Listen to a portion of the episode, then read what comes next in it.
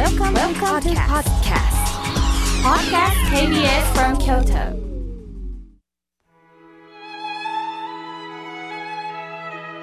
改めまして、河村明慶です。さて今日のテーマは、人と向き合う話し方、聞き方についてお話をいたします。ある方から、明慶さんは植物に例えると、しだれ柳だねって言われたことがあります。私はびっくりしました。ちょっとこう、お花が咲いた雰囲気の何かお花に例えてくれるのかなと思ったんですが、しだれ柳ですかと聞き返しました。これはね、特別大きな花を咲かせるわけではないんだけど、伸びれば伸びるほど頭を下に垂らしてる植物なんですよ。また柳は柔らかいですから、強風が来ても折れることはありません。柔軟に対応してるという意味で、妙慶さんはしだれ柳だと思うよ、とおっしゃったんです。私はジーンときました。私はいつも頭を下げている人を見ると、過去にたくさんの失敗を重ねてきたからこそ、頭が下がるんだろうなと思っています。人間は思い通りで上り調子の人生になると傲慢になってしまいます。むしろ失敗したり怒られたりすることによって初めて相手に迷惑をかけたことに気づかせていただくんです。つまり挫折することによって足元を見ることができるんです。それが感謝となって頭を下げるという気持ちにさせてくれるんですね。私の講演会には必ずと言っていいほど相談希望者が来られます。ほとんどの方が1対1で、まあ初対面です。また、この相談も外に漏れると怖いということで、私も関係者の方に部屋を用意していただきまして、そして密室でお話しすることがほとんどです。当然相手の方は緊張しておられます。その時に私は必ず初めて挨拶する時には、ようこそお尋ねくださいましたね、と笑顔で声をかけます。これは日々のえー河村明家の日替わり法話の言葉のスタートもそうです。ようこそお尋ねくださいました。大きに。あなた様お元気ですかという言葉からスタートしています。そしてさらに、どうしましたかと緊張の糸をほぐすように問いかけています。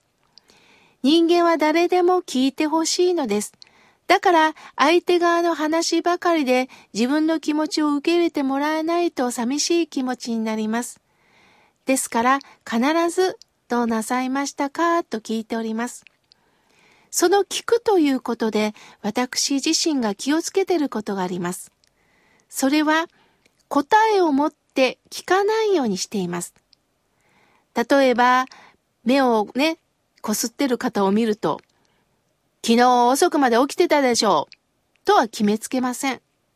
これは聞いておきながら決めつけています。そうではなくって、最近眠れてる？と聞くようにしています。すると相手の方から、いや、つい夜更かししましてね、これって良くないですよね、と自分の言葉で反省することってあるんですよね。決めつけられるほど嫌なことってありません。次に、極力自慢話はしないように心がけています。なぜなら、共通感覚を共有できないからなんです。こちらの自慢話ばかりしてしまうと、相手は同じ気持ちで聞くことってできないんです。どういうことかというと、感激と感動は違うんです。感激と感動することは違うんです。感激というのは自分一人が味わう喜びです。例えば、今日抽選会でくじが当たったのよ、ラッキーと感激したことを意気揚々と相手に伝えたとします。しかし、相手は当たっていません。同じ喜びにはなれないんです。逆に何を一人で盛り上がってというふうにもなるでしょう。感動というのは共に喜べる感覚です。ですから、共に喜べる、共に感じることができる話といえば、やはり天気の話になります。ですから私は初めてお会いした人、ちょっとね、話しかけるときには、今日は暖かい気候ですよね。今日は寒いですよね。風邪ひいてないですかっていうふうに気候の話をしてお互い共通感覚を味わっています。時には否定的な言葉を投げかけられて嫌な思いをすることがあります。その時にきつく言い返すと喧嘩になってしまいますよね。そこで、やはり、ドーンと言われた時に返す方法は、なんでそんなこと言うのではなくって、そのくらい心配してくれてるんだね。ありがとうって言えばいいんです。すると、向こうも、いやいや、つい言い過ぎちゃってという気持ちになります。私たちはきつい言葉をパーンと言われると余計なお世話よっていうふうにきつく言い返してしまうんですけれども、やはり相手はその言葉はきつい言葉を言いながら受け入れられません。その時には逆に私たちが柔軟な気持ちでしだれ柳の気持ちになって、ああ、そうか。そのくらいあなたは私のこと気にかけてくれてるんだなと言えばいいんです。そして今度は私は断る時にもありがとうと言っています。昨年もお話をさせていただいたと思うんですが、犬飼美智子さん、難民救済に関わった方です。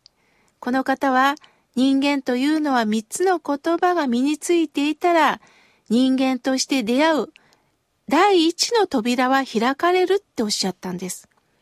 三つの言葉が身についていたら、その一つはごめんねっていう言葉だそうです。地獄というのはごめんなさいが言えない世界です。つまりお互いが自己主張ばかりして自分を振り返って相手に頭を下げることができない姿です。待ち合わせをしたとき、例えば遅刻をしたとしますよね。電車が遅れててね、と自分を守るんではなく、まず待たせたその人に、ごめんね、待たせたね、と頭を下げることが先なんですよね。そして次は、ありがとうです。ありがとうのない世界は、地獄、次、ガキの世界です。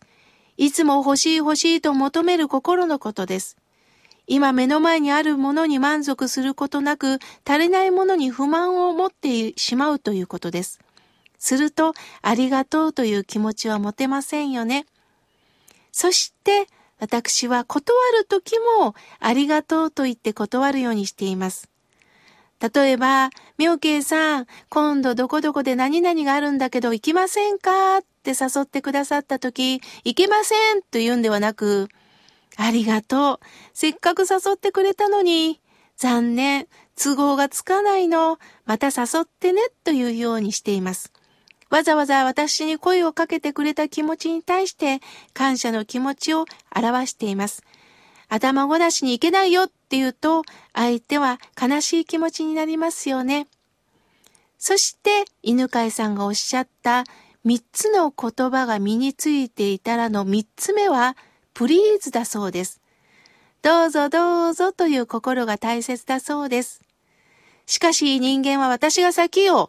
私の方がね、今日一日ね、疲れてんだからね、私の方が先っていうんではなくって、そうではなくって、どうぞどうぞ。